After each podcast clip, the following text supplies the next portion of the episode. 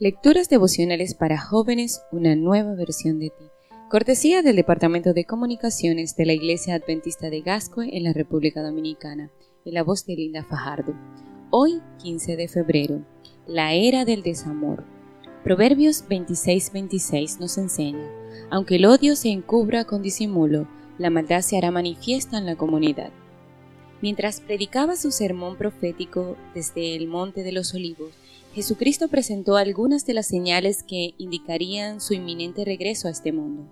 Habló de las guerras, los terremotos y las enfermedades, así como los engaños y las persecuciones del tiempo del fin. Sin embargo, también hizo referencia a la condición del corazón humano. Habrá tanta maldad que el amor de muchos se enfriará. Mateos 24, 12. Así es, Jesús advirtió que en el tiempo del fin Aprender a amar sería uno de los grandes desafíos para la sociedad.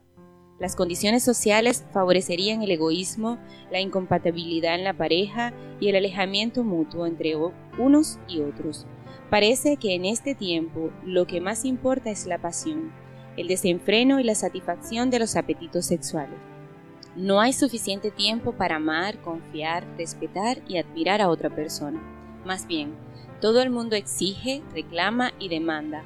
Pocos están dispuestos a someter su voluntad, sus deseos o sus intereses. En cuestiones de amor, hoy el ser humano quiere ser servido, pero no está dispuesto a servir.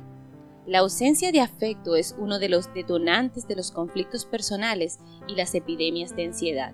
La vida no se puede disfrutar si no hay una dosis suficiente de afecto. Cuando eso sucede, la desilusión hace presa de la gente y sobreviene un notable desencanto.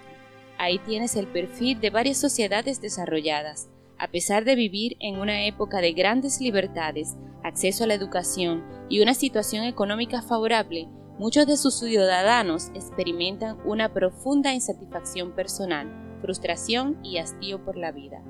¿Cómo se puede superar esta situación de naturaleza tan grande? La Biblia tiene la respuesta. El que no ama no conoce a Dios, porque Dios es amor. Juan 4.8. Lo que el mundo necesita es aprender a amar, pero para lograrlo es necesario conocer a Dios, tener una íntima relación con Él. Sin embargo, muchos insisten en rechazar la bendita solución, a pesar de estar sufriendo las consecuencias de sus nefastas decisiones. En este día quiero invitarte a recordar la promesa bíblica que asevera, el amor viene de Dios y todo el que ama ha nacido de Él y lo conoce. Primera de Juan 4:7. Abre tu corazón a Dios y Él te ayudará a superar el desamor. Que Dios te bendiga hoy.